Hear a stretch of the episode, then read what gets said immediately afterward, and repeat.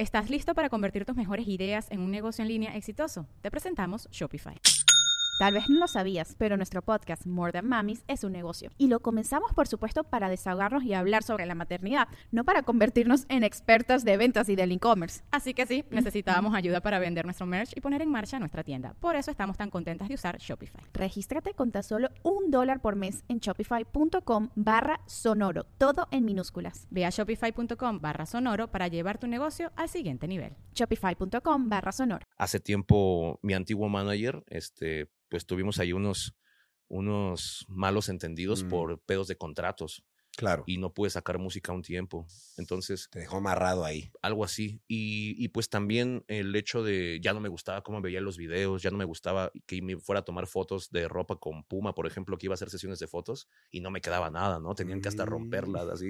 Una vez, ¿te acuerdas que, que me, me rompieron una chamarra de atrás para que pudiera ponerme... Cerrar. Sí, claro, para que pudiera hacer las fotos. ¿Cuál es la mejor colaboración que has tenido? Híjole, es que todavía no las puedo decir, pero ya las sabrán. Pero yo creo que de las mejores con Method Man y Redman de Gutan Clan en el disco de Snoop Dogg. Ok, pero vienen unas colaboraciones que no nos puedes decir que son las mejores. Sí, sí, sí. Que yo me, yo, yo incluso veo así el tracklist y digo, no, no es cierto. A ver, Ah, a ver, voy, voy- me voy a despertar. Hola, ¿qué tal amigos? Bienvenidos a Rayos X. Estoy muy feliz de darles la bienvenida y tenemos un podcast sumamente interesante hoy porque el día de hoy tenemos que hablar muy rápido porque tenemos que mejorar la habilidad de hablar. No, de- yo, yo no tengo esta habilidad, pero definitivamente el invitado de hoy tiene una habilidad de habla, de dicción impresionante. Señoras y señores, con ustedes, ¡Asesino! ¿Qué onda? ¿Qué onda la banda? Yo tampoco puedo hablar tan rápido, ¿eh? ¿No? No, no, no, me cuesta, me trabo, pero yo fluyo, fluyo. O sea, has intentado a lo mejor decir cosas muy rápido y te cuesta un poco de trabajo. Sí, hay unos, que, hay unos raperos que son más especializados en eso, como mi compa el Chuti, el Cacha, el RC, el Joiker. Pero, pero yo no, digamos que no es mi máxima virtud la velocidad, La velocidad. pero ya lo he practicado más, ¿eh? Ya, ¿Ah, sí? aparte ahorita que ya no tengo tanta botarga en mí, ya puedo, ya puedo, ya estoy más ágil. Qué, qué- qué- interesante. De- definitivamente, yo quiero eh, confesarte que a ti veía tus videos eh, de las batallas de gallos y todo eso. Yo las veía en YouTube y decía, wow, este es el asesino. O sea, sin duda alguna, ¿no? Está muy cool eso. Eh, muchas felicidades. Antes Gracias. de empezar cualquier cosa, la verdad, este, yo te, te sigo, soy tu seguidor y pues con muchos amigos míos veíamos tus videos y, y qué padre. Eh, que, quería preguntarte, ¿a qué te dedicabas antes del mundo del rap y del freestyle? Híjole, es que empecé muy chico, empecé a los 13 años a rapear. 13. y, y hacerlo como ya en serio, como a los 16, empecé ya a hacerlo bien. Y fue, y afortunadamente tuve la oportunidad de que mi compa Tequila, que es un rapero muy respetado y ya de la vieja escuela, él me jaló desde el principio, desde que tenía como 19 años, 17, como 10, no, como 18 por ahí. Y, y, y rápido empecé como a conectarme, empecé como ya a tener mis showcitos, así como desde muy temprana edad. Pero antes de eso, eh, mi trabajo, digamos, que, que tuve mi trabajo era pues ayudarle a mi papá con, con, en, su, en su negocio. Mi papá hace productos para fiestas. Ah, Él dis- wow. distribuye ahí en la Merced, ahí tiene un puestito, ahí cómprenle a, a Don Belly, ya ¿Cómo- saben. ¿Cómo se llama? ¿Dónde está? Ah, es que ni tiene nombre el puesto, pues, pero está ahí, pues en la Merced, donde venden todo lo de las fiestas. Ajá. Ahí el más moreno que vean bigotón, ese es mi papá. A huevo. Em, y, y bueno, estuve con él ayudándole pues en el taller, como donde empacábamos, donde eso, luego lo acompañaba a cobrar o a entregar, ¿no? O, lo- o, o cuando íbamos a, cuando imprimía las cosas, le ayudaba también a, a pasar el cartón así a, a las máquinas y todo eso. Y ya después empecé a atender un local de, de diseño gráfico donde Ahí mismo. no, no, no, ya estaba enfrente de mi casa. Ok. Ya cuando iba en la, ya cuando estaba en la prepa estudiando y eso, este, ya no trabajaba con mi papá porque no me daba tiempo, pero trabajaba ahí mediodía. Entraba en la tarde a la prepa y de las 9 a las 2, este, trabajaba en el, en el local de, de, pues de publicidad que hacen lonas, que hacen folletos, que hacen tarjetas de presentación y eso. Yo era el que recibía acá a la gente, hola, ¿cómo está? Y ya me, me decían, no, pues quiero que esta lona diga tortas 30 pesos y quiero que diga toda, toda la lista de tortas y que me pongas una torta bien chingona con Lorena Herrera ahí. Y pues ya yo me rifaba, pa, pa, pa, yo manejaba el Corel. Nada más sabía manejar el Corel y pues ya con eso. Ok. ¿Y cómo fue tu primer acercamiento al mundo del freestyle? Híjole, pues cuando tenía como 13 años, sí, por ahí, yo ya me gustaba el rap, ya, ya escuchaba Boca Floja, escuchaba a, a JR, aquí la Mar en ahora, a School 77, escuchaba rap de España también, escuchaba Chemuda, escuchaba Nach, Tote King, Violadores del Verso, SFDK, todo el rap en español me encantaba.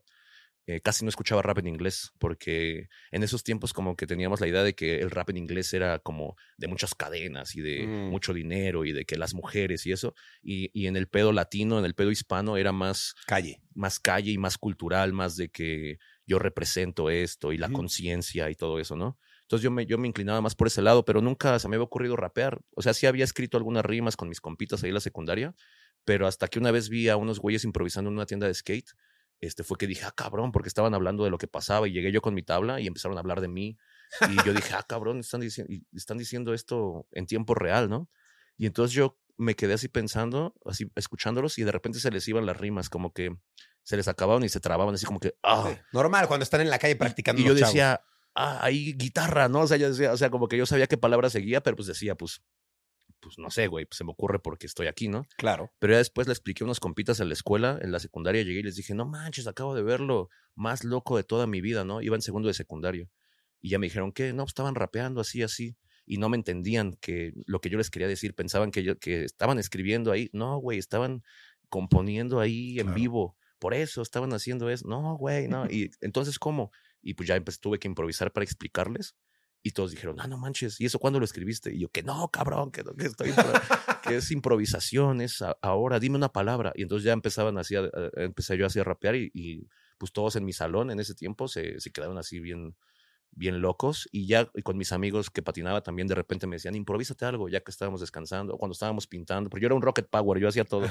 y luego estábamos pintando y me decían, cuando nos sentábamos a ver la pinta o cuando descansábamos, échate un rap, Mao, échate un rap. O sea, como que siempre, después de que me escucharon la primera vez rapear, todos me decían que tenía que, que dejar a todo lo demás y que me dedicara a eso, que estaba perdiendo el tiempo en el skate, en, la escuela, en, en el graffiti. O sea, me decían, tú eres rapero. ¿Y de dónde crees que vino esa habilidad? Porque ya la tenías al parecer.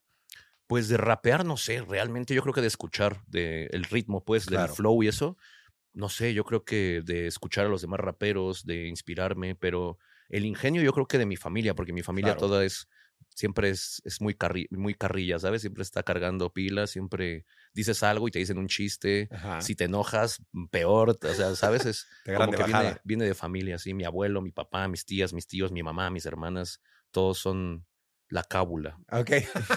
y entonces empiezas a improvisar y la gente empieza a decir, eres bueno para esto. ¿En qué momento te dicen, tú eres el asesino? ¿Cómo te ganas ese apodo? ese apodo fue muy gracioso porque yo me juntaba con un amigo que se llama Lírica Inversa, que es muy buen rapero, actualmente sigue, sigue rapeando y la sigue rompiendo. Eh, era mi vecino. Bueno, ahorita ya somos vecinos otra vez. Bueno, este, y, y yo no tenía internet para, en mi casa, no tenía computadora. Entonces nos queríamos inscribir a un torneo. Y yo le había comentado en algún momento que mi nombre de rapero de batalla quería que fuera asesino serial, como de luchador, ¿no? Como para que diera miedo Sí. como el, el devastador, ¿no? Así como algo así. Pero le dije, yo quisiera llamarme asesino serial.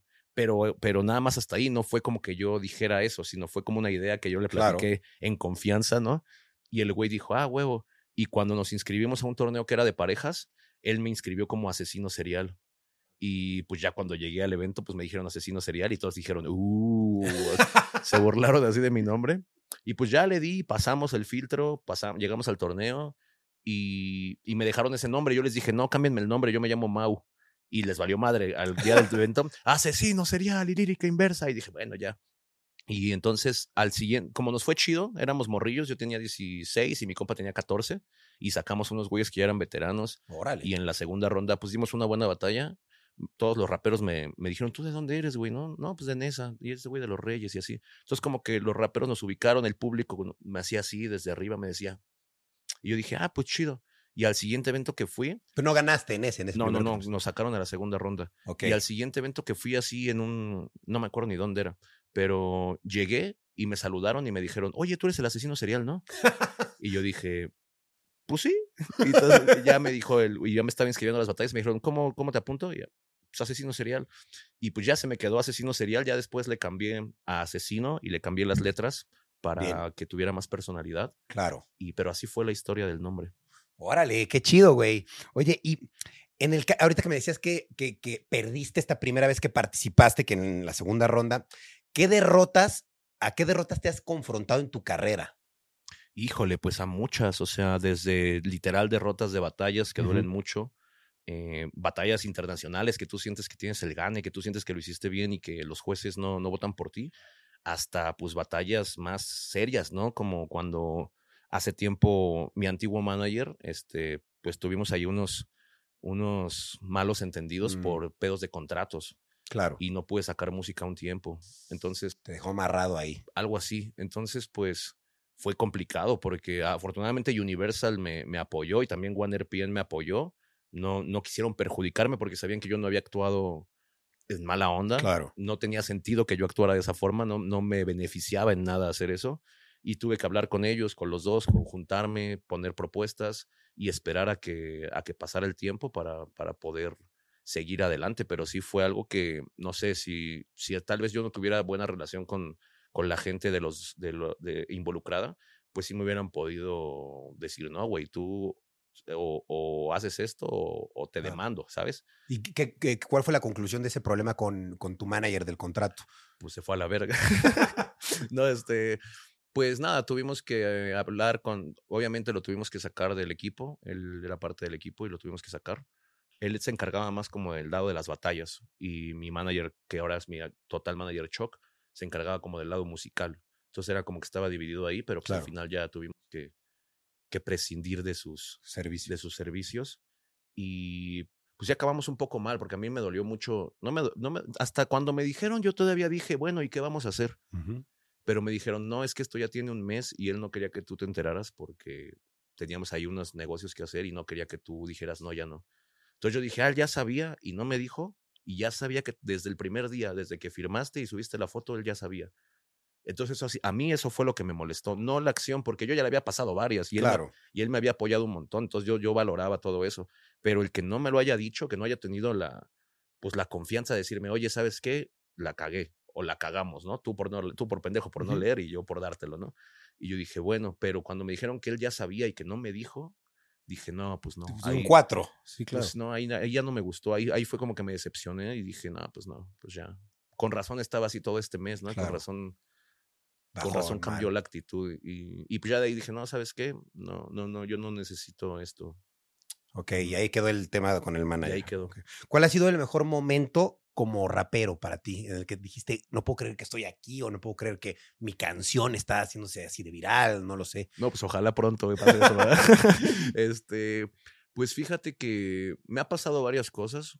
Actualmente con este disco, no te puedo decir mucho, pero con la gente que grabé, cuando estaba con ellos en el estudio, cuando estaba compartiendo con ellos, fumando con ellos, escribiendo con ellos, yo verlos en las películas, verlos en los discos más clásicos, colaborando con los mejores, o sea, con leyendas que, que nunca pensé que me fuera a parar con ellos, ¿no? Pero bueno, eso, eso ya, ya pronto lo podremos saber. Pero yo creo que pues los campeonatos, el, el tricampeonato que fue aquí en el Palacio de los Deportes, ver a toda la gente tan emocionada, cuando gané en Chile también el bicampeonato en Viña del Mar, cuando gané en Colombia mi primer batalla fuera de México. La verdad que he tenido la fortuna de tener muchos momentos felices y muchos momentos muy importantes que yo creo que ninguno es más importante que otro, yo creo que todos han ido formando este camino y pues nada, yo creo que mm, la más la victoria más grande pues es poder darle a mi familia lo que necesite y lo que quiera y, y lo mejor en base al- a mi trabajo, ¿no? Creo que esa es la mayor victoria de La mayor todas. victoria. Qué bien. Oye, te quería preguntar sobre MC Dinero. mi compa, mi Tu compa. compa. Te quería preguntar si iban a sacar algún tipo de colaboración o algo así ustedes. Hicimos algo con ¿Sí? July, hicimos como una batalla, eh, estuvo muy cagada y el vato es muy cagado, eso es muy, me cae muy bien. Eh, pero pues nada más fue lo que Ahí hicimos. quedó. Hicimos como una batalla ahí en una, en una cancha de básquetbol. Eh, fue como que me fue a entrenar para el campeonato. a ti. Fui a, recibir, claro, fui a recibir sa- sabiduría Claro. más allá. Qué chido. Eh, ¿Tú qué opinas de, de su música, de MC Dinero? ¿Te gusta o no te gusta? Eh, pues tiene una, una que está chida, ¿te acuerdas? La que donde le tira la, a la avanzada regia, que dice la edad avanzada regia. ¿Sí la has oído? Es, ese güey es muy cagado. Yo creo que, que pues si tuviera una mejor planeación o un mejor equipo, tal vez pues podría hacer cosas, ¿no? Creo que, que hace cosas chistosas, güey. O sea, la neta, yo no lo veo como burla ni como nada de eso. Yo lo veo como un güey que, que pues sale adelante con, con, con las con las formas que tiene a su alrededor y que ha aprovechado su boom, ¿no? En algún momento para, pues para salir adelante, ¿no? Claro. Oye, también te, te quería preguntar, veo que estás un poco más delgado, un poquito. te quería preguntar, ¿cuál fue tu proceso para bajar de peso? Híjole, pues es que... ¿Qué hiciste? Ya estaba pesando 115 kilos. Entonces ya mis niveles de, de, ah, de, glucosa, de triglicéridos, ya eran como de un señor de, pues de, sí, güey, de 50 años, ¿no? Ya estaba en los límites así para, para morirme, ¿no? Entonces, pues eso la neta sí me espantó porque pues yo necesito trabajar mucho. Tengo un hijo que tiene una discapacidad y él, él requiere mucha atención, requiere mucha energía, requiere mucho, mucha, mucho, pues estar bien para poder mental y anímicamente, eh, en cuanto a salud, en todo. Entonces, principalmente fue eso que me hizo decir, bueno, no, estoy en un momento que puedo, que puedo mejorar, solo tengo que tener disciplina. Y, y, pues también el hecho de ya no me gustaba cómo veía los videos, ya no me gustaba que me fuera a tomar fotos de ropa con Puma, por ejemplo, que iba a hacer sesiones de fotos y no me quedaba nada, ¿no? Tenían que hasta mm. romperlas así. Una vez te acuerdas que, que me, me, rompieron una chamarra de atrás para que pudiera ponerme. Cerrar. Sí, claro, para que pudiera hacer las fotos. Entonces ahí fue cuando dije, no, esto ya no está bien, ¿sabes? Sí, no. Y, y, pues nada, entonces empecé, ya había hecho, pues ya había mejorado mi alimentación en otros momentos, pero esta vez fue como la vez que más me, me comprometí y como desde febrero me puse a comer, no, no tuve una dieta de que a esta hora, a esta hora, a esta hora, sino simplemente dejé de comer cosas eh, procesadas, fritas, muy grasosas, azúcar, refresco, todo eso dejé y solo comía cosas pues hervidas, eh, asadas, ¿sabes? O sea, no comía mucha tortilla tampoco. Ni... Sí le exageré primero, de hecho, de hecho, como no llevaba yo una dieta con un nutriólogo, de hecho, al principio cuando empecé a bajar y bajar y bajar, pues me afectó porque no, estaba, sí, no estaba nutriéndome bien.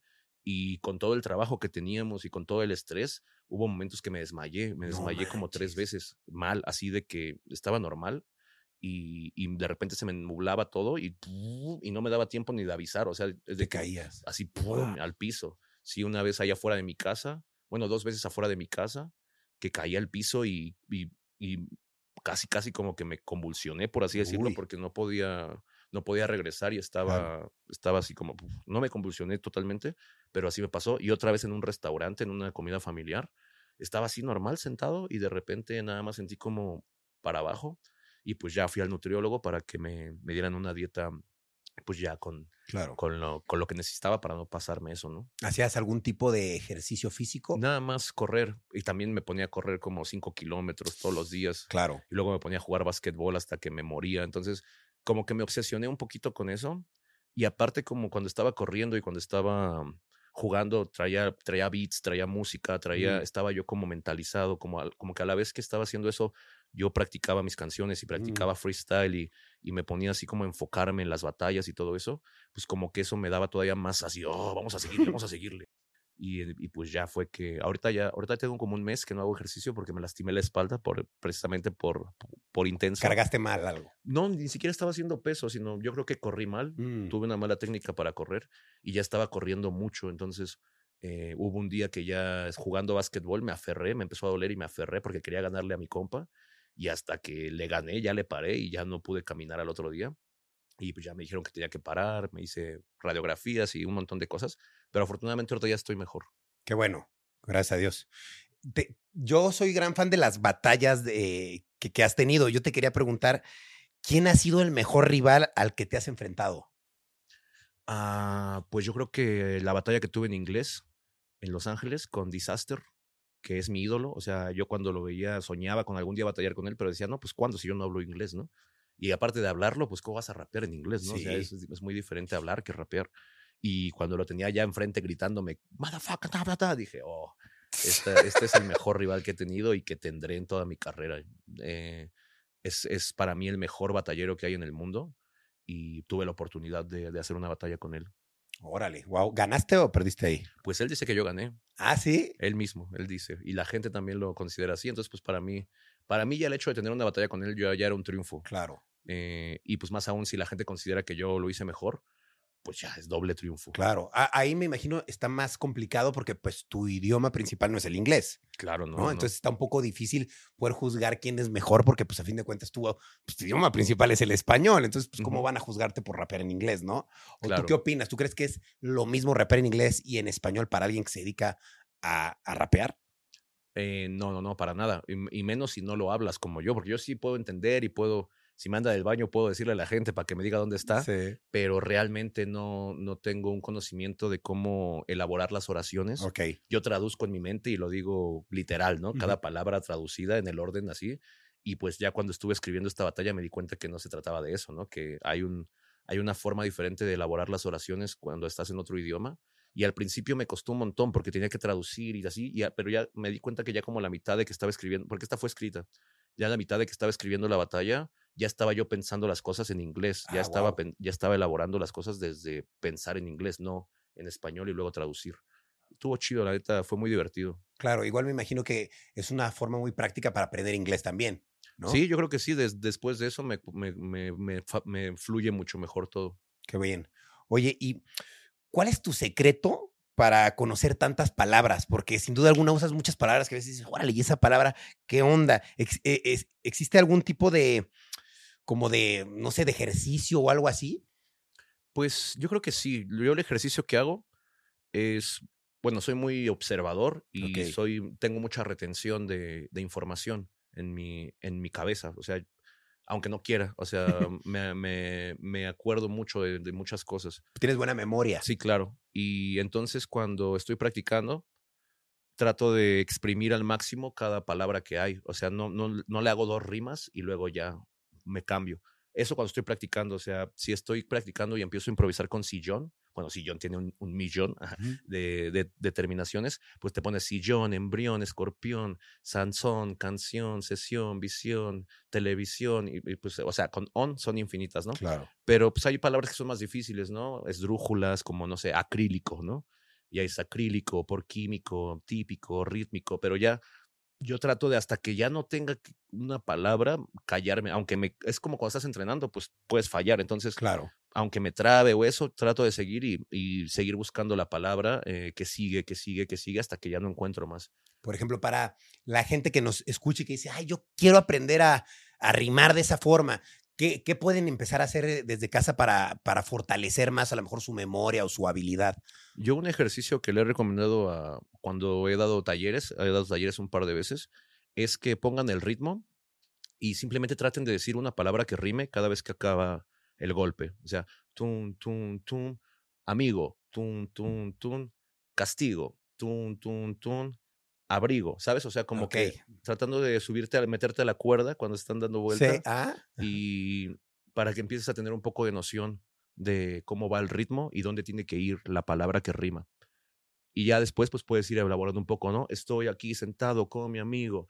Y si ya viene para acá, le doy castigo. Tengo frío, pásame un abrigo. Y no importa que digas incoherencias, o sea, claro. el chiste primero es agarrar em, El la ritmo. el, el ritmo, la forma de fluir, porque es, de lo, es lo más importante, y, y saber dónde, dónde debe de caer la sílaba, como la- lo más básico. Ya cuando tienes ese conocimiento y cuando tienes esa habilidad, pues ya puedes maniobrar para donde quieras, ¿no? hacer, hacer malabares y hacer combinaciones y mezclar dos palabras y que estén rimando todo el tiempo.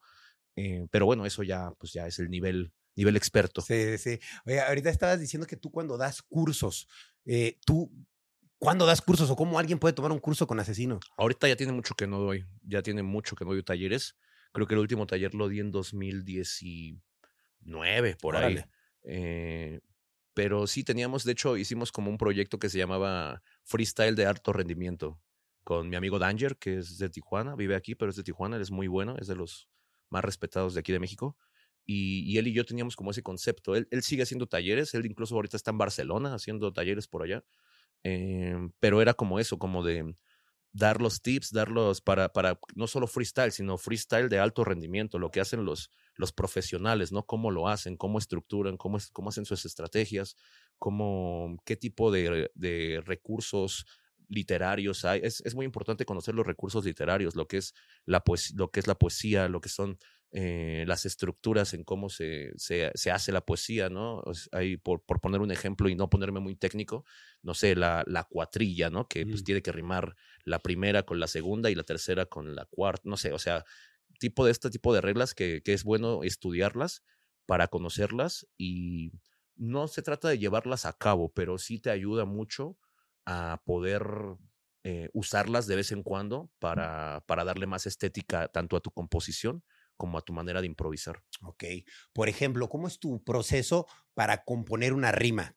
¿Qué es lo que llevas a cabo? ¿Como una canción o una batalla? Una batalla. Te vas a enfrentar a alguien. ¿Qué, qué, qué estás pensando? ¿O ¿Cuál es tu proceso cuando te vas a confrontar a alguien?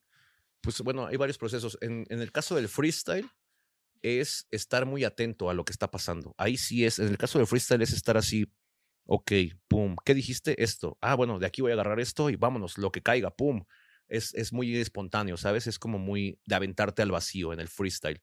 A la hora de componer en una batalla para una persona, en una batalla escrita, es muy importante la complejidad, porque ya tienes tiempo para, para hacerlo, ya tienes, eh, ya sabes contra quién vas, te avisan desde meses antes, ya sabes cómo batalla el otro, ya sabes un poco también de qué te va a hablar. Entonces, un poco también anticiparse a lo que va a pasar para anular los golpes, ¿no? Es como cuando te ríes del chiste que te, que, del chiste que te hacen a ti y como que ya no te duele y pues ya, ¿no? Entonces, como que cuando tú te adelantas a lo que van a decir los otros, como ya sé de qué vas a hablar, vas a decir esto, esto. Los desarmas.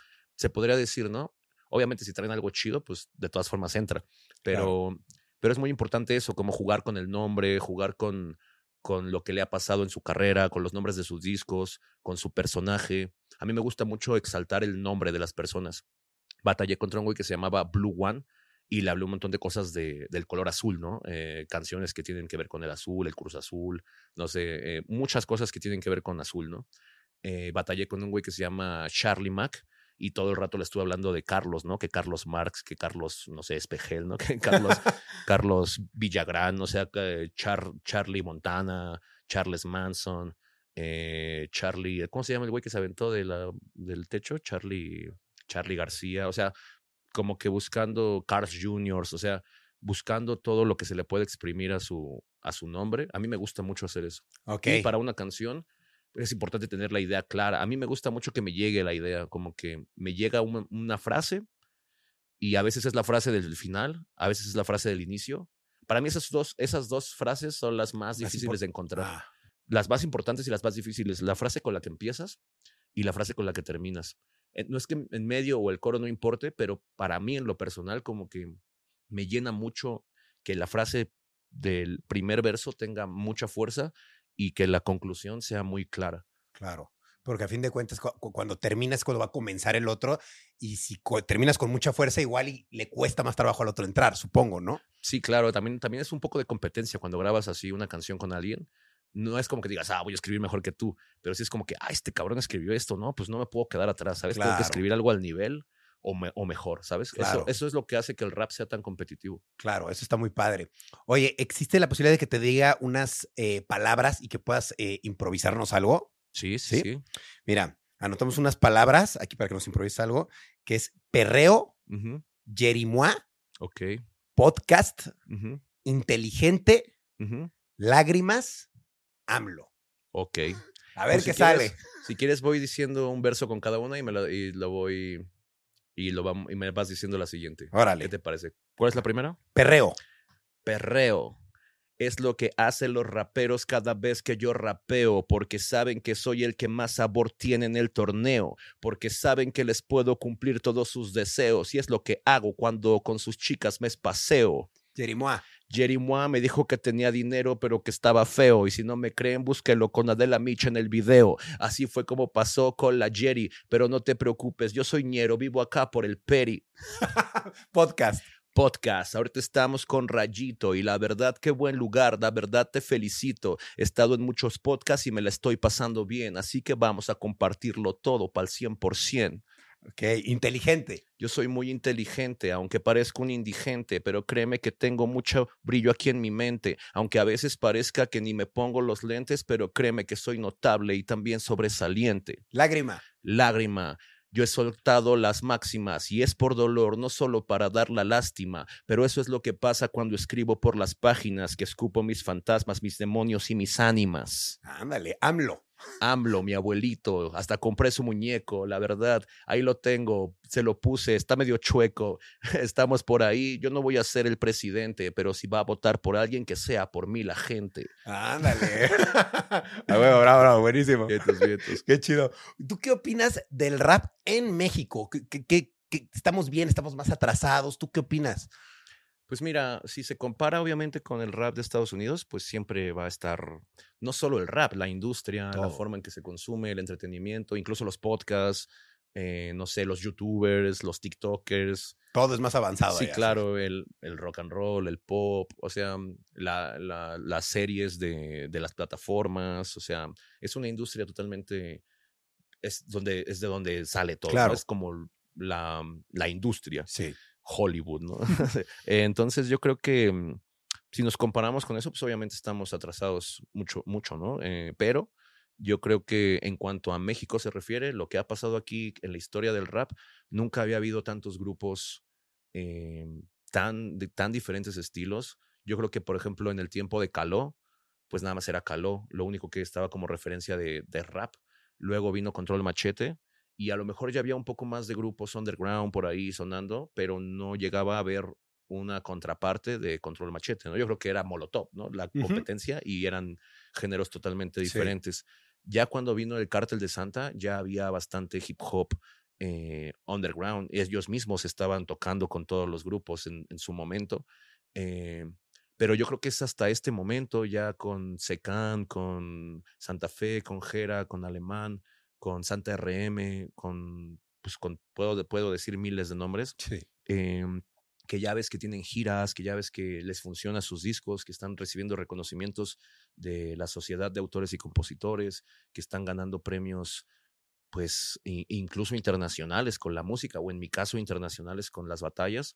Y, y, por ejemplo, en mi caso, que yo también soy de otra rama, ¿no? Como, como de las batallas del freestyle, a pesar de también sacar música y todo eso, pero también yo represento de ese lado y creo que nunca se había visto un momento tan, tan fuerte para los raperos mexicanos con tanto público llegando a sonando en las discotecas, ¿sabes? O sea, colaborando con, con Snoop Dogg, Alemán, Sí. yo, yo colaboré con Method Man y Redman, eh, Jera con Tote King, o sea, son, son, son un montón de, el, el Santa Fe ni se diga, apareciendo Claro. en Black Panther, con Steve, ¿cómo se llama este? Steve Aoki, ¿no? ¿Cómo se llama ese güey? Sí, El- Aoki, sí. parecía ese güey, eh, haciendo números increíbles.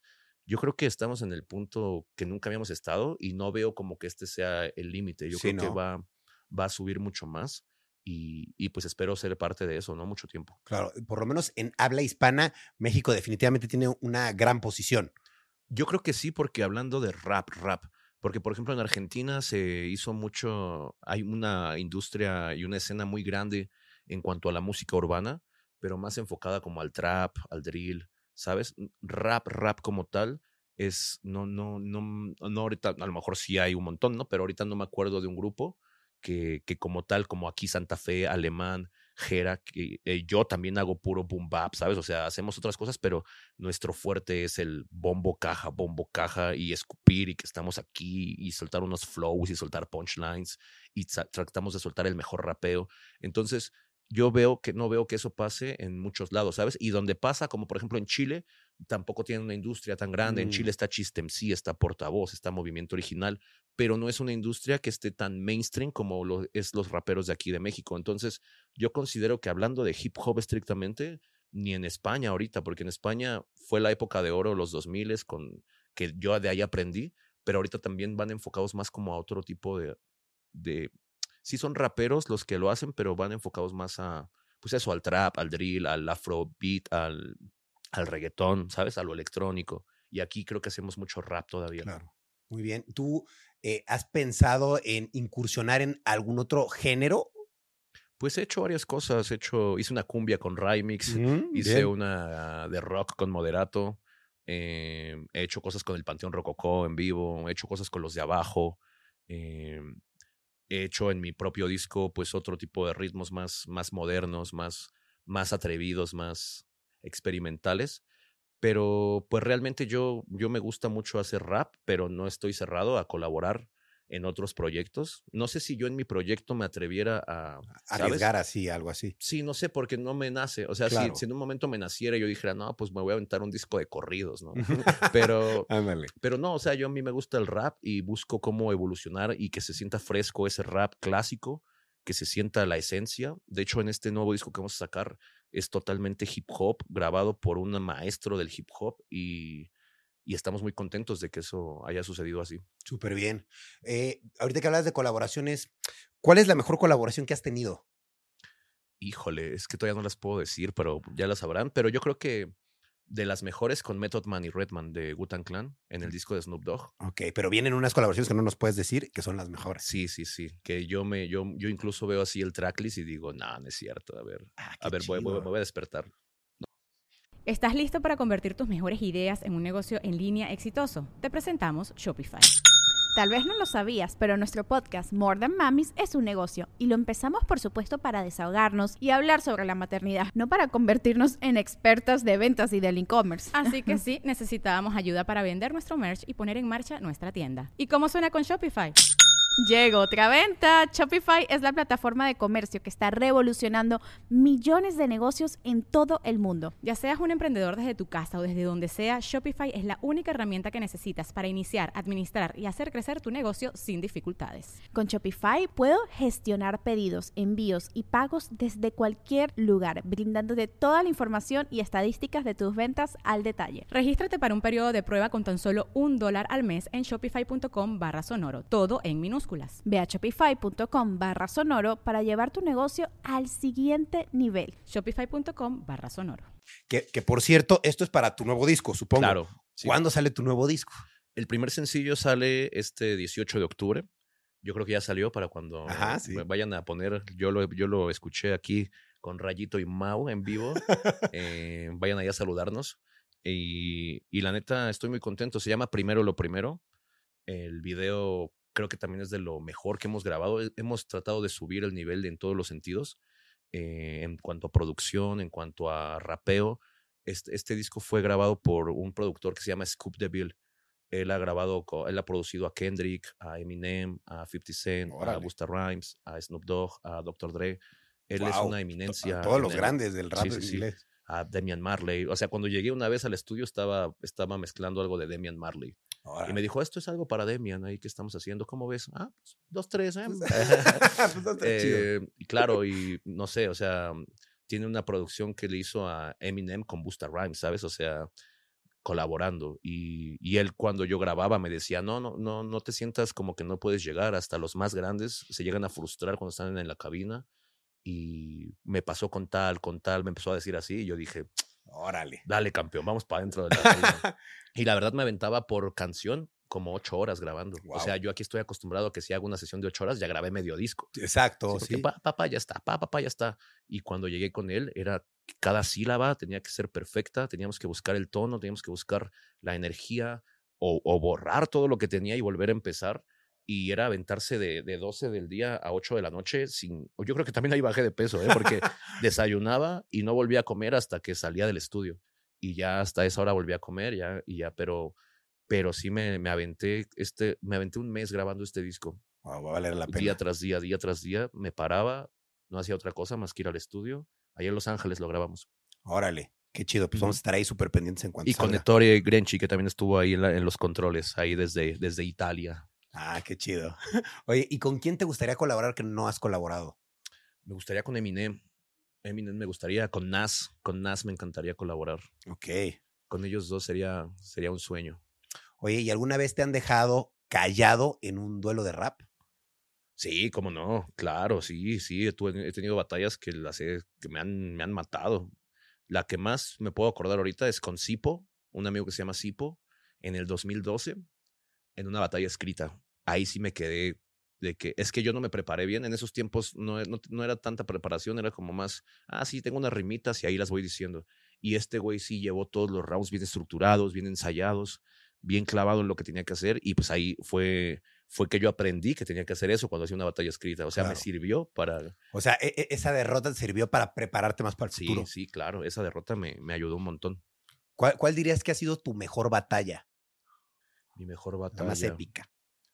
Eh, en freestyle, yo creo que la que tuve con MKS en Valencia, en la FMS del 2019, en el, en el corte internacional. También porque muchos decían que como yo iba invicto, yo llevaba todos los MVPs, aquí en México todos los puntos, en la liga, hay ligas profesionales en- algunos países, y en ese momento yo estaba en FMS y yo llevaba el invicto, pero todos decían que porque aquí en México no había nivel y que porque no había competencia, que Mm. si yo me enfrentaba a uno de cualquier liga de otro lado, me iba a ganar.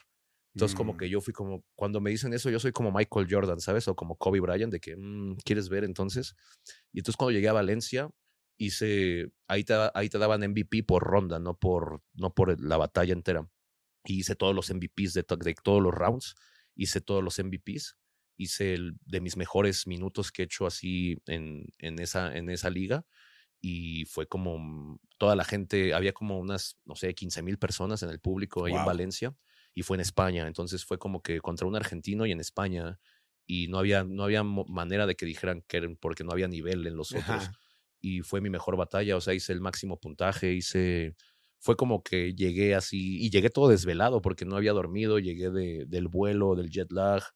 Llegamos a Madrid y de allá a Valencia. O sea, fue, fue llegar y subirme al escenario y hice el mejor, la mejor intervención de mi vida. Wow, qué chido. Y en otro país para poner el nombre en alto de los Siempre, mexicanos. siempre. Qué chingón, güey. Oye, ¿y hay algún tema o temas que no se toquen a la hora de improvisar? Que digas, no, pues a lo mejor no sé, por decirlo, con tu mamá no me meto porque sé que no se puede, ¿no? Depende qué tal esté la mamá. Exacto, ¿no? O a lo mejor algún tema que digas, esto pues entre raperos tenemos un código que esto no lo tocamos, porque, Eso es, eso es, es más personal. ok, como que un código contigo mismo. Yo, por ejemplo, trato de no, no meterme en cosas personales que sean verídicas, ¿sabes? ok. Puedo decir algo que sea ficción, ¿no? Como que, ah, ayer vimos a tu novia con Ajá. un equipo de fútbol, o sea, pero, ¿sabes? Pero todos saben, eso no va a ser, eso no es cierto. Yo, Claro. a, a veces ni tienen novia al que le dices Sí. eso, ¿no? Pero, por ejemplo, cuando a mí, por ejemplo, me han hablado de, de mi hijo, por ejemplo, que tiene discapacidad, pues sí es algo que sí dices, pues como que esos temas están de más, ¿no? O sea, no está prohibido, pero personalmente tienes que, y al menos yo trato de tener como, no limitarme, pero pues más bien no tengo eso en mi mente. Creo que eso es lo que tienes que tener. Hay mucha gente que dice, no, es que yo luego digo rimas homofóbicas o misóginas porque no estoy pensando, solo estoy fluyendo. Ujú. Y este, tuvimos como un debate y dijimos, ok, güey, entonces, ¿quieres decir que si no tuvieras eh, este, este tiempo de pensar al hablar, dirías esas cosas? O sea, Claro. ¿me entiendes? Sí. Porque entonces te limitas porque dices, no, no, ¿cómo voy a decir eso? Entonces eso quiere decir que lo piensas y que lo tienes en ti. Entonces lo que nosotros hemos hecho es trabajar en no tener esa negatividad. Sí tenemos, obviamente, agresividad y, y humillamos y yo he dicho cosas bárbaras, pero tratamos, yo en lo personal trato de no tener como esa maldad en mí Claro. para que no se exprese cuando me estoy siendo yo totalmente. Entonces, si no tienes eso en ti, pues no va, no va a aparecer cuando no tienes filtro, van a salir otras cosas. Claro. Por ejemplo, ¿te has metido en algún problema al momento del duelo? Así que alguien se enojara y que de verdad se enojara contigo por algo que le dijiste. Híjole, ahorita no me acuerdo muy bien, pero creo que no, ¿eh? Es que la, la mayoría de veces, aunque digan algo de ti, si es ingenioso, hasta tú mismo dices, ah, se Estuvo mamó, chido. se mamó, Sí. sí, sí, sí. Pero no, ¿eh? Creo que no. Con mis compañeros, de repente alguno se ha enojado o así, pero hasta ahí pues, somos profesionales. Es como pues cuando estás jugando fútbol, Claro. te calientas, pero pues ya acaba el juego y pues te das la mano y, y Claro. listo, ¿no? Yo creo que cuando batallé con mi compa el Jack, que era, que es como, era de mi, éramos grupo, empezamos juntos, eh, y la, pero ahí también nosotros supimos ser profesionales, ¿sabes? La gente quería escuchar sangre sucia Mm. y fue lo que les dimos, ¿sabes? Y cuando acabó la batalla, eh, nos dimos un abrazo y listo, ¿sabes? A pesar de que sí nos calentamos en algún momento, Ok. pues somos, sabemos a lo que vamos, ¿no? Y, y sabíamos lo que la gente quería y se los dimos. Claro, pero vaya, no, no hubo ningún malentendido así de, ah, dijiste esto, te pasa. No, no, porque pues es que hasta él mismo dijo ahí cuando acabó la batalla, tienen que entender que pues lo que pasa aquí pues es, es parte de las rimas y pues no siempre, no, o sea, no, yo, yo digo que soy el diablo y que como gallinas y pues no, no lo hago, ¿verdad? O sea, Claro. eh, son cosas que vas poniendo en el juego para, para desestabilizar al otro, para que la gente grite. Entonces pues uno ahí de repente tira ciertas cosas para, pues para Claro. eso. Claro. Para ti, ¿quién crees que es el mejor rapero de todos los tiempos? De todos los tiempos. mm, para mí, Nas. Nas. Nas. Para mí, Nas. Más que Biggie, más que Tupac, más que, no sé, que Big L, que, ¿Y por qué? que ¿Qué- Jay-Z. Pues que, es que mira, a muchos dicen que Jay-Z, ¿no?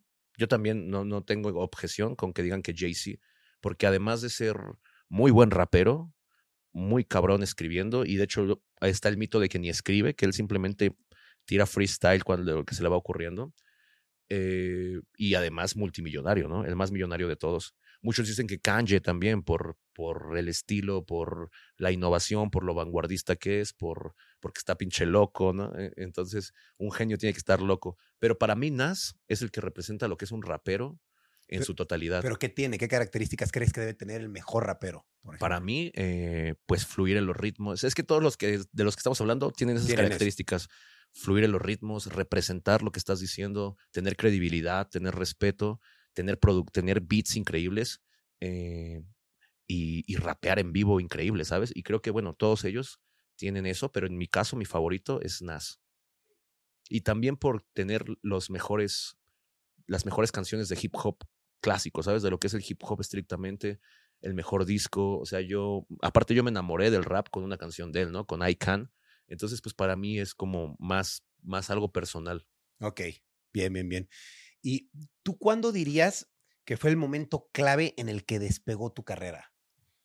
Eh, yo creo que cuando fui a Colombia en 2012 y gané la, la Red Bull de Colombia, ahí creo que fue donde despegó totalmente, porque ya tenía, ya me llamaban mucho para los shows, ya me respetaban en los raperos como consolidados, me invitaban a, a grabar con ellos, me invitaban, en el caso de Tequila, él desde antes, ¿no? Pero él me, invitó a ser su corista como por el 2010 y conocí muchos lugares de México y él siempre como que me daba mi lugar con la gente. Él decía, él no es mi corista, este güey es un rapero que viene a apoyarme, pero es un cabrón y escúchenlo.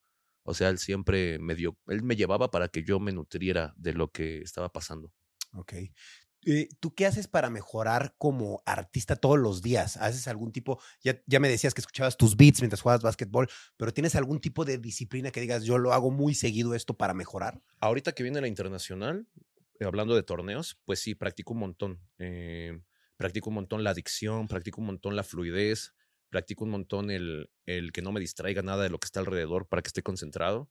Y en el caso de la música, pues igual, ensayar, correr, hacer ejercicio para, para aguantar los shows.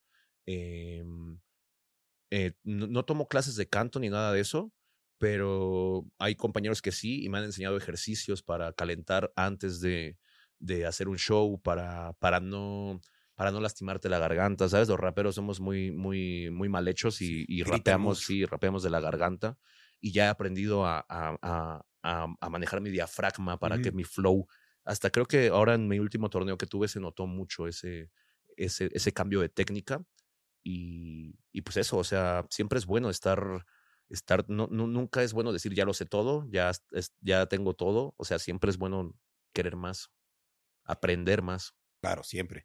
Oye, y digo, tú ya tienes unos cuantos años dedicándote al mundo de la música y me imagino has eh, compartido escenario o a lo mejor eh, programa con algún otro artista.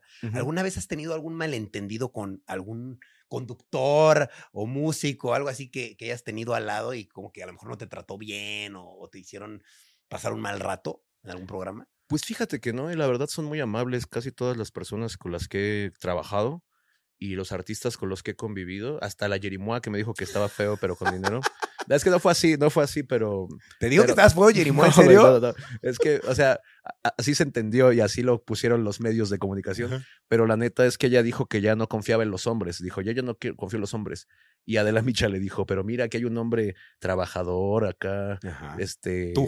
sí, sí, dijo que hay un hombre trabajador, que dedicado, romántico, sensible. Y ella dijo, no, no, no, si ya han dado de todo tipo, de, con feos, con, de- con feos, con dinero, o así. Y yo le dije, ah, gracias. O sea, yo, porque vi el chiste ahí, dije, lo Sí. tengo que rematar, ¿no? Pero realmente no me dijo eso, pues. sí, pero, claro. pero se entendió y un montón hasta los, hasta los periódicos así digitales eh, Jerimois llama feo con dinero, asesino. sí. Bien amarillistas, ¿no? Sí, claro, pero realmente, o sea, en defensa de la valedora, no me dijo eso, al menos Sí. directamente. Ah, Como que lo dijo así, pero tú lo remataste. es que tenía que hacerlo, tenía que hacerlo. Ok, pero nunca has hablado con ella ni nada. que Dijo, No. no, ¿cómo crees? No.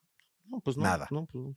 Creo que Ok. una vez dijo en su, en un directo, así como que, no, yo no le dije eso, es, es la banda, me cayó bien, así, Mm. pero pues no- tampoco es como que diga, ay, ¿a dónde vamos a cotorrear, ¿no? Sí. No, Y la verdad, no sé, lo que sí me ha pasado es que haya gente que no está preparada, como por ejemplo cuando hacemos gira de medios, Ujú. que vamos así a, a 80 programas de radio, y pues no falta alguno que, que te dice, ¿qué pasó, mi axino?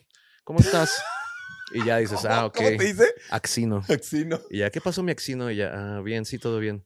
Este, y en esto de las peleas de las rimas, este, no se enojan mucho cuando no se han pegado, o sea, como Sí, que, sí, sí, ni saben. como que, ajá, o, o me dicen de el nombre de la canción mal, o no sé, o sea, que no tienen, la, que se nota que no están preparados para, que no, que no se prepararon, porque hay gente que aunque no sepa, se empapa del tema Claro.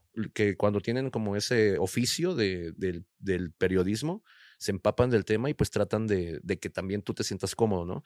Pero hay gente que pues nada más hace su chamba y, Sí, y hasta se sienten ellos como que más, más divos que tú, ¿no? Sí. Y pues, pero yo la verdad no me tomo nada personal. Yo digo, pues si acabamos más rápido, mejor en ese caso, y listo, ¿no? Tampoco me voy a pelear ni los voy a poner a educar a nadie, ¿no? Sí, no, claro. Oye, y en el caso de las famosas polémicas, ¿has estado envuelta en alguna polémica que te digan, ay, que te involucraste con algún fan o con algún- alguna cosa así? A ver, déjame pensar. ¿Cuál ha sido la máxima polémica? Pues no, ¿verdad? Creo que nunca, o sea, han sido polémicas más de batallas, Ok. como de que, ah, no debiste ganar, te regalaron. Ah, mira, pues puede ser como en cuando fue el Palacio de los Deportes, pues toda la gente quería que yo ganara, obviamente, pues estamos en México. Claro, Y local. aparte, pues les di en su madre, aunque no quieran aceptarlo, o sea, les, pero mal, o sea, fue de mis mejores performances, barra tras barra. Y, y la gente se quedó como, bueno, mucha gente que no, que busca cómo desacreditar lo que yo hago, porque la verdad la mayoría de la gente lo sigue recordando con muy buen, con muy, con muy, muy chingón, pues. Pero la, hay mucha gente que, que busca desacreditar lo que yo hago, pues porque estás en competencia, ¿no? Claro, O sea, tú sabes que el Real Madrid es muy bueno, pero si le vas al Barcelona, pues vas a decir que es una basura, ¿no? claro. Entonces, pues, y aparte, pues si les ganas y les ganas y les ganas a sus ídolos, eh, por ejemplo, cuando me ha tocado mucho batallar con gente de Argentina, con Woz, con Trueno, con Papo, entonces, pues, hay, ellos tienen muchísimos fans y que son, que son muy, que son muy fieles a ellos. Entonces, pues obviamente, pues vas contra el equipo contrario, ¿no? En este caso yo, que ni siquiera somos equipo contrario, no son mis amigos. A Trueno fui a su show aquí, me subí a rapear con él. Eh, Woz es, no, es, no es mi mejor amigo, pero me cae muy bien. Cuando lo, cuando lo veo, lo saludo, le doy un abrazo, lo felicito por lo que está haciendo, ¿sabes? O sea, realmente todos nos llevamos bien, como los equipos de fútbol. O sea, nada más pues es su parte de, de los fans, ¿no? Entonces me, me pasa mucho que, pues como le he ganado a todos muchas veces de todos los países, pues igual hay mucha gente que, que busca cómo desacreditar lo que hago y pues como que estuvieron haciendo campaña hasta, hasta en, en España un güey que se llama Ricky Edit, que, que, es, que es streamer, hizo así como campaña de que mi, mi campeonato era falso y que no sé qué tanto y sacó playeras de que falso campeón.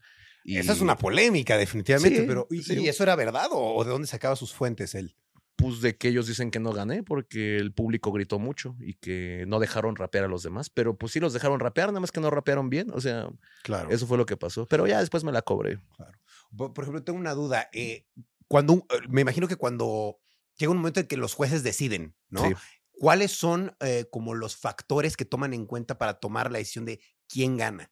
Híjole, pues ahí sí tendrías que preguntarle a cada uno porque luego ni yo entiendo. No, pero fíjate, estas últimas dos torneos que gané internacionales de Red Bull, los gané sin jueces mexicanos. No había un juez mexicano en los dos, en los dos torneos. Y eso, esa información se omite, ¿no? Claro. eh, no, no dicen, no, pues ganó sin jueces mexicanos y sin ninguna réplica. O sea, fue perfect, perfect, perfect todos los torneos. Y bueno, en mi caso, yo te hablo por mí. Yo lo que califico, pues, es eh, la, la, la cadencia con la que se suben al ritmo, porque hay muchos que son muy ingeniosos, pero rapean asqueroso. Ok. Y tú lo vas a ver en la final de Colombia. O sea, son muy buenos, tienen mucho ingenio, pero, pero te, te duele el oído. Así dices, ay, cabrón, ¿no? O sea, Y, y yo, para mí es muy importante eso, que rapees, porque al final son batallas de rap, no batallas de insultos. Es, Claro. No es de quién insulte mejor o de quién haga el mejor, la mejor referencia, es rapear y ya en base al rapeo sacas tus, tus, tu ingenio, tu métrica, tu velocidad, tu, tu, tu carisma, tu, tu gracia también. Pu- Puede ser muy cómico a la hora de, de- A mí me gusta mucho decir chistes en las batallas. Entonces yo, yo califico eso, la cadencia, los, la originalidad, porque muchos no tienen personalidad, ¿sabes? El hecho de que tengas personalidad, cómo te manejas en el escenario, qué conexión tienes con el público. Obviamente no se trata de quién le gritan más, porque a veces le gritan más nada más al que, en mi caso, era el que más querían, pero pues también fue el que más se rifó, entonces Claro. ahí se compensa, ¿no? Y trato de, de- de dar todo eso también, que seas original en tus rimas, porque muchas rimas ya se dijeron, ¿sabes? Muchas veces a mí me hablan de lo mismo. Y, yo- y a mí eso es algo que sí me molesta. No, no que me hablen de lo mismo, sino que los jueces lo sigan calificando. Y que se sigan impresionando y que se lleven las manos a la cabeza y digas, güey, no manches, que no has, que no has visto batalla en los últimos cinco años, güey. O Sí. sea, eh, eso para mí es muy importante, el hecho de ser original y, y pues que sea, y, y al final de cuentas se ve cuando alguien mata al otro. Sí, claro. O sea- la misma gente reacciona de una manera por algo. Sí, claro, Cuando la rima es buena. ¿no? Oye, ¿cuál dirías que es tu canción favorita que has producido? Que tú dijiste, esta rola yo la hice de 0 a 100 y es mi favorita. Yo creo que tengo una canción que se llama El Goat, El Goat, que fue el primer sencillo de mi disco pasado. Y para mí fue muy chido porque fue eh, cuando ca- acabó este proceso que te conté de que no podía hacer música, que tuve que esperar bastante tiempo. Fue como regresar. eh, fue fue la primera canción que grabamos de este disco y el primer videoclip que grabamos de ese disco. Y fue como la primera vez que yo trabajé con, una, con un sello discográfico, con una productora de video profesional, que había extras, que había un montón de cámaras, grúas, que, que había maquillista, que, o sea, sabes, como que fue la primera vez que yo hice ya Una producción grande. una producción grande y para mí es muy importante. Y del disco creo que es la más escuchada al- al- actualmente. Ok, y a ti te gusta un buen esa rola. Y a mí me también, gusta un montón. Y ya de ahí, pues por composición, tengo una que se llama Bautizo de Fuego, que me encanta. Y, y bueno, y Eternamente, que fue como la canción que más han escuchado mía, que también pues me gusta mucho. Muy bien. Oye, miles de escenarios a los que te has subido. Yo te quiero preguntar, ¿qué es lo peor que te ha pasado en un escenario? Caerme. ¿Es lo peor? Sí, sí, ¿Y sí. cómo te caíste? Pues, pues ¿Con qué? ¿Con algo? ¿Te co- estaba mojado. Es que, es que unos güeyes antes, pues, se emocionaron y tiraron chela, no sé. Y yo me subí bien chingón. Y así dije dos rimas y ¡fum! Pa'l suelo. O sea, así azo- azoté, pero pues nada más ahí, ¿no? Pero empecé a improvisar. Me caigo, pero me levanto porque así es la vida. Y ya la Ah, banda. huevo. Sí, claro. Pero sí, qué pena, güey. Ya cuando bajé mis compas, qué marranazo te diste, güey. ¿Y te has caído varias veces o solo esa? Solo esa, ¿verdad? Solo ya esa. de ahí. En el escenario sí. en el escenario sí, nada más esa.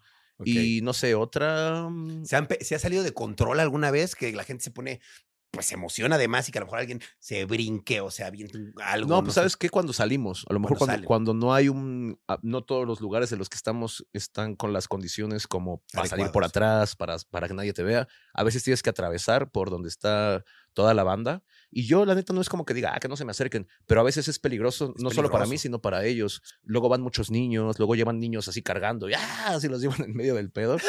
Entonces ahí sí, hasta una vez también me iba, me me anda- me andaba desmayando porque había, había demasiada gente, fue en Chihuahua y el lugar estaba chiquito, lo llenamos y se quedó gente afuera y teníamos que atravesar, literal, era la entrada y el escenario, ¿no? La entrada allá y el escenario acá, entonces tenía que atravesar todo para salirme y, me tardé como media hora en hacer un trayecto de 20 metros, ¿sabes?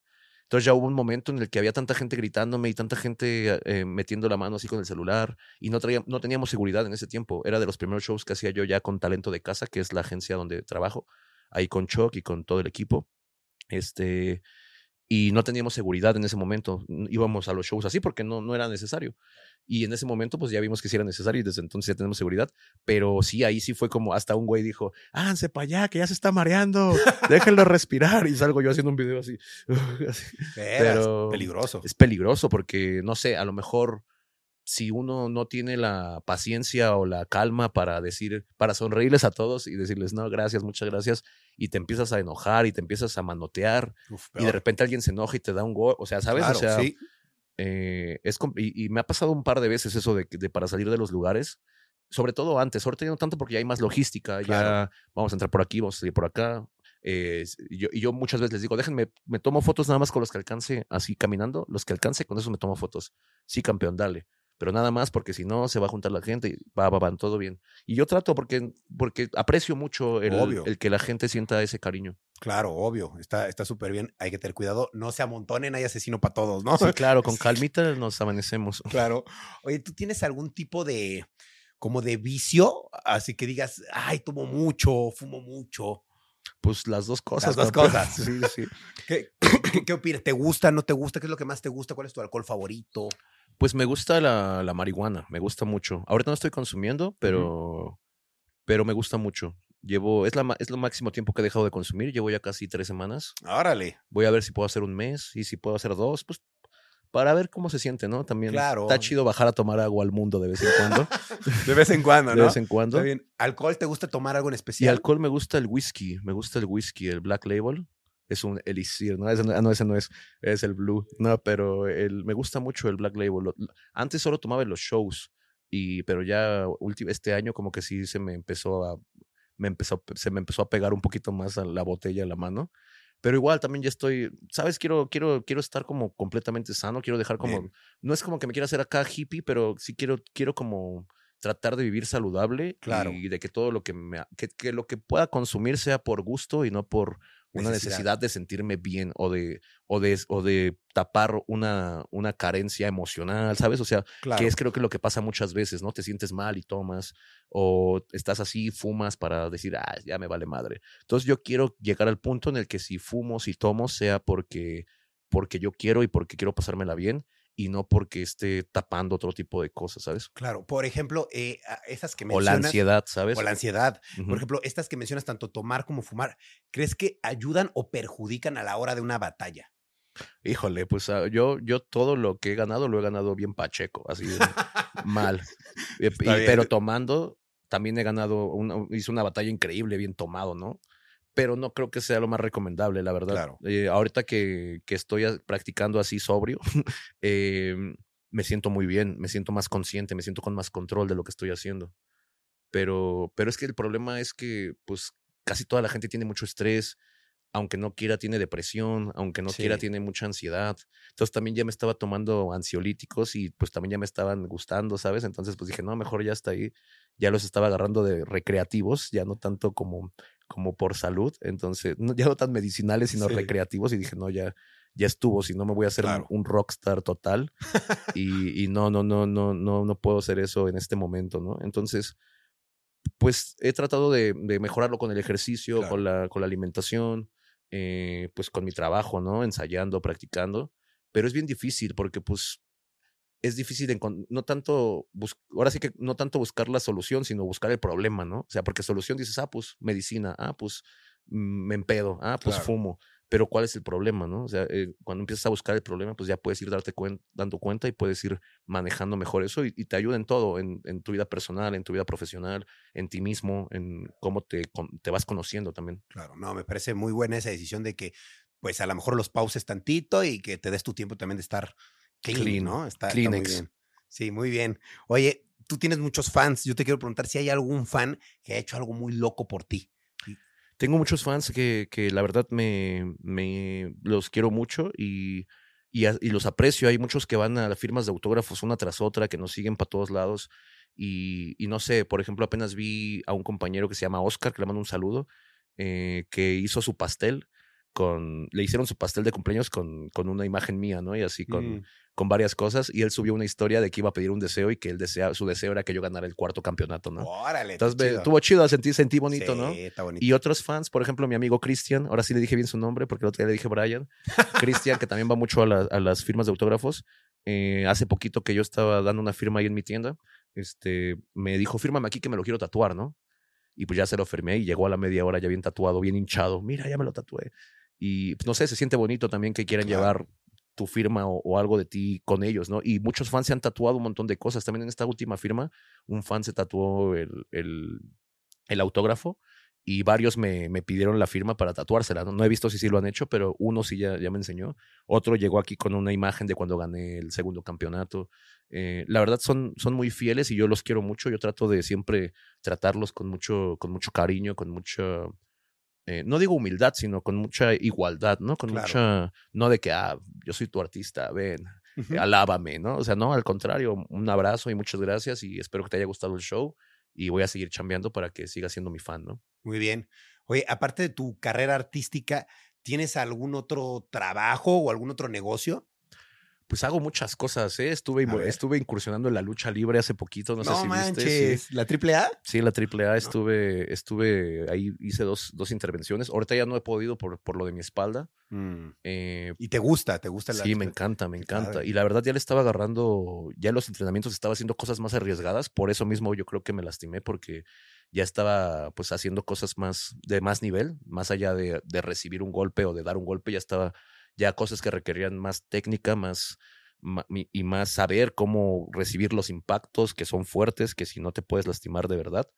Eh, ya estaba entrenando bastante y, y me gustó, la verdad, hice, hice dos luchas, hice, dos, hice dos intervenciones en dos luchas em, y, y me encantó. También he estado haciendo actuación, salí en una serie en Argentina este año. eh, hice ya un papel, casi siempre hago- cameos, casi Ujú. en todas las series que he salido, he salido en bastantes, afortunadamente. Es como otra de mis pasiones, el, el, el actuar. Órale. Eh, y casi siempre hago cameos, pero esta vez ya me tocó ser otra persona, un papel. Igual era un rapero, pero, pero ya tenía otro nombre, tenía otro trabajo, tuve que comportarme de otra forma. Y salí en cuatro capítulos, estuvo muy chido. Y fui un personaje, digamos que, pues importante. Me di- sí me dieron un buen, un buen papel. Y hago muchos, también muchos comerciales, de hecho con KFC, con Total Play, con de salir ahí, "Eh, échale pa, pa, pa. y hago, lo- hago los jingles, claro. Pero no solo campaña como de compartir, sino de hacer el jingle Ah, bien, de, ok. de hacer toda la. De, de- de que la campaña vaya en base a, a mí y que Claro. vaya como lo de KFC, que tienes que ir a rapear y que te daban el combo más barato. ¿Cómo era eso? ¿Ibas a KFC y rapeabas y te daban un combo? Claro, pedías un sándwich rapeando y te, te lo daban más barato. Ya van dos años que lo hacemos esa campaña. Ya, ya espero que el otro año también la haga. O sea, hay, hay, hay cosas que hago como. Casi siempre con todas las marcas que trabajo, eh, no es como que de una vez y ya. Casi siempre llevamos una relación. Eh, a largo plazo. a largo plazo, casi siempre, a menos que se, que se aclare de- desde el primer momento que es así, ¿no? Hay veces que se planea para largo plazo y no funciona y pues listo. Pero con Puma, por ejemplo, llevo ya mm, siete años que trabajo con ellos. Con Red Bull oficialmente llevo cinco, pero llevo ya más de diez trabajando con ellos. Ya cinco con contrato, ¿no? Ya, ya con de, All Star, los All Stars de Freestyles nos llamamos. Ellos nos pusieron así, ya no, es cosa mía.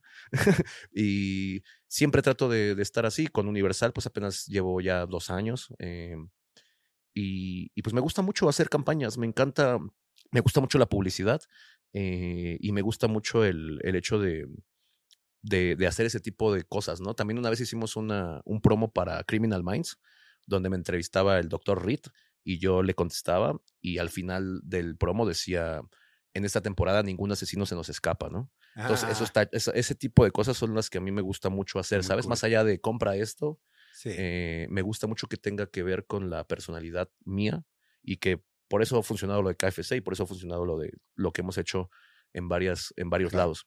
Y no tienes, eh, porque escuché algo que de- alguien te fue a visitar en un negocio. Ah, en la tienda, claro, tú- tengo una tienda. Tú de- tienes una tienda. Sí, ahí vendo mi merch y vendo cosas de mis amigos, les compro, les compro su merch a ellos y la vendo ahí. Órale. Y traigo muchas cosas del gabacho, traigo discos, traigo libros, traigo muñecos. ¿Cómo se llama la tienda? Universo Freestyle. ¿Y dónde está? En el nuevo Bazar Pericuapa. Ya no me Ah, acordaba. está. Casi no voy. Yo nada más llego a cobrar. eh. No, pero está súper el- cool. Pericuapa a mí me encanta. Sí, aparte tiene su esencia, Sí, ¿sabes? obvio. Acá de- no es una plaza así fina, pero No. es, es, es una plaza clásica, Claro. Un bazar, un Sí. bazar como tal. Y, y nos ha ido muy bien, la verdad, cada vez que hacemos activaciones, sobre todo las activaciones, no es como que vendamos un montón todos los días, pero cuando hacemos activaciones, pues ahí, ahí es donde, donde sale, ¿no? Claro. Sale, sale para pagarle al güey que está ahí atendiendo, al tortuga, un saludo para el tortuga. A huevo. el Espero Tortuga. que esté abierto, cabrón. ¿eh? Ahorita voy a ir a darme una vuelta, sí. A huevo. Oye, ¿tú tienes algún tipo de hobby o coleccionas algo? Trofeos. Nada, no es cierto. no, ¡Eh, este- ¡Ándale! A huevo. No, me gusta mucho dibujar. Me gusta mucho eh, escribir otro tipo de cosas. Escribir poesía, escribir eh, guiones, ¿sabes? He, he estado trabajando en un guion como cuatro años, Wow, ¿de pero, qué? pero de, de, de freestyle, como Ah. una serie como Karate Kid, pero de freestyle, ¿sabes? O sea, Ah, pero Kid, claro, de que pues llegas y al torneo y los malos no quieren que estés y te tienes que enfrentar a diferentes tipos de dificultades. Pero eso es más un hobby, como te digo, o sea, de repente agarro mi compu y digo, ah, pues, le voy a meter ahí un dialoguito, va, pa, pa. Es como para, también para relajar la mente, ¿no? De, de que, que estés en otro lado, a pesar de que sea, el- digamos, lo mismo, que es crear. Pero me gusta mucho, me gusta mucho también em, investigar cosas como de ovnis, ¿sabes? Me encanta. ¿Te gustan los ovnis? me machín, me maman. Hasta una vez grabé uno.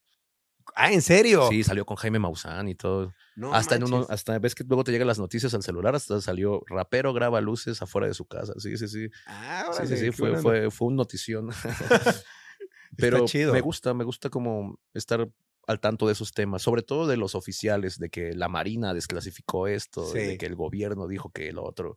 Me gusta mucho y, y cuestiono mucho, también veo mucho los que refutan ese tipo de cosas para no, ¿sabes? Porque me- m- lo que me gusta es la verdad, ¿no? Claro, Entonces, obvio.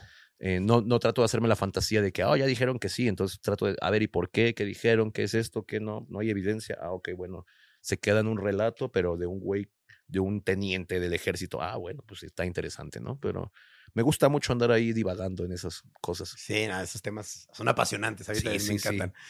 Oye, ¿qué proyectos tienes a futuro? Sé que viene tu disco.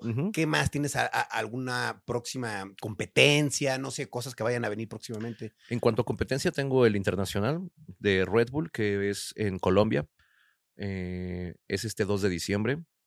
Ya, ya es sold out los boletos, ya 20 mil personas van a estar ahí en el Coliseo. Es, es una de mis, de mis máximas adicciones. Es mi décima, es mi décima, Competencia. de mi décima competencia internacional consecutiva de Red Bull, desde el 2014 hasta, hasta este año. He quedado en siete podios, eh, tres terceros lugares, un segundo lugar y dos primeros lugares, no, tres primeros lugares. Tres primeros lugares, un segundo lugar y tres terceros lugares. Y dos veces valí madre, luego, luego. bueno, suele pasar. Pero ¿no? bueno, es un buen promedio, ¿no? Siete Claro. de nueve, No, súper bueno. siete podios de nueve. Entonces, pues esperemos que este sea el octavo podio y el cuarto primer lugar, ¿no? Porque voy empatado tercer lugar con primer lugar y quiero que, que eso cambie. Claro. Y bueno, viene tu disco. Y mi disco, que, bueno, como te comentaba, está grabado por Scoop, que pues para mí es como. Yo todavía no, no logro dimensionar todo lo que pasó, ¿sabes? Con la gente que colaboramos. Porque además no fueron colaboraciones frías de mándame el verso y aquí está el beat y pásamelo y acá lo edito, sino fue estar en el estudio con Qué ellos, padre. compartir, que escucharan mi música, que me dieran su opinión de, de mi música.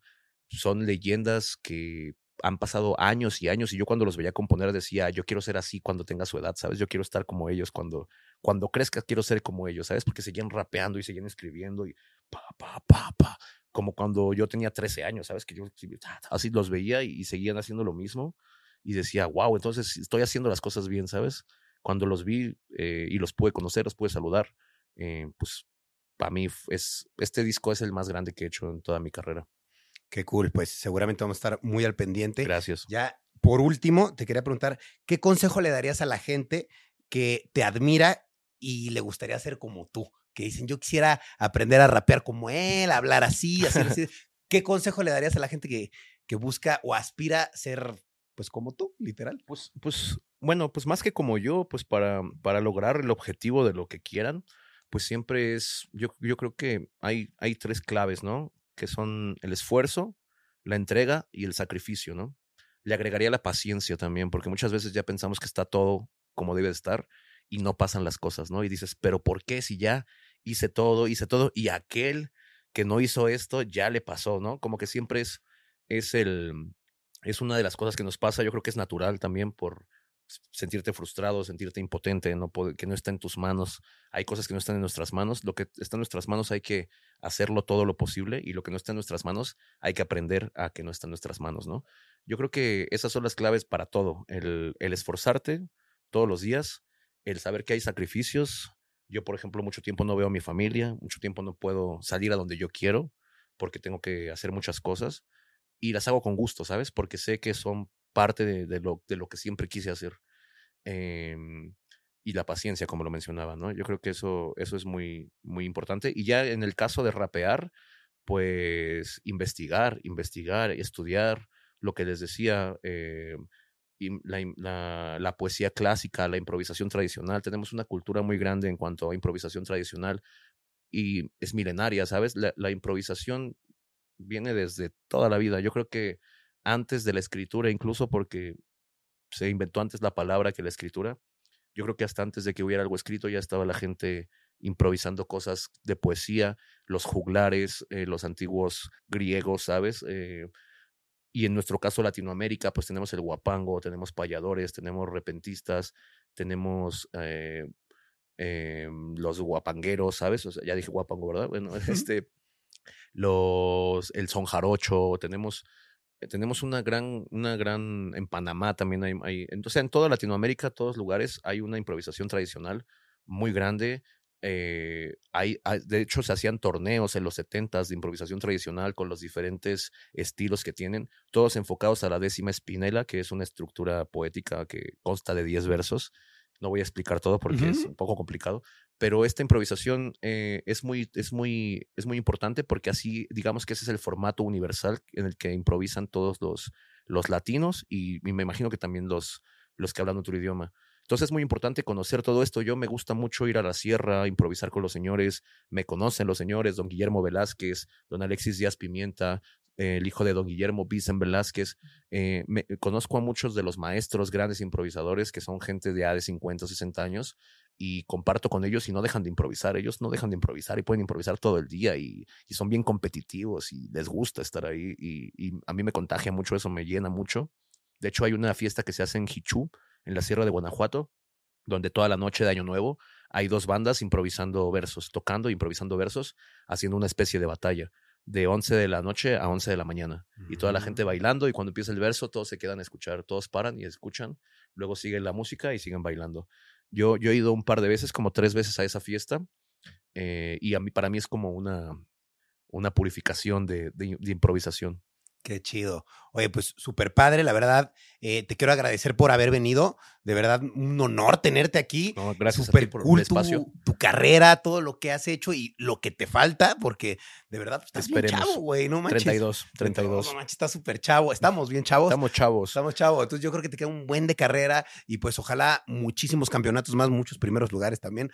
Te deseo toda la suerte en este campeonato que has tenido en diciembre. Y pues bueno, invitar a la gente a que te siga, que escuche tu música, porque de verdad hay que apoyar al talento mexicano. Yo sé que pues hay muchos raperos en, en todo el mundo, ¿no? Y a veces pues, te puede gustar alguien de España, pero dale oportunidad al talento mexicano que de verdad hay que apoyar a los nuestros y pues qué mejor que tenemos a los mejores. ¿Verdad que sí?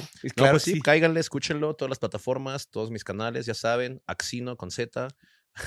Axino, me da risa con Sí, sí, sí. Pero bueno, Muchas gracias por el espacio y pues nada, ojalá que no sea la última vez que cotorreamos. 100%, muchas gracias, mi querido Mao. Gracias, aquí tienes eh, tu podcast cuando gustes o mis redes. Estoy a tus órdenes, amigo. Gracias. Y pues muchas gracias a ustedes por ver o escuchar Rayos X en donde sea que estén. Recuerden suscribirse todos los, porque todos los lunes tenemos un capítulo nuevo. Así es que suscríbanse y también por Spotify. ¿eh? Yo me despido. Muchas gracias por estar viendo o escuchando Rayos X.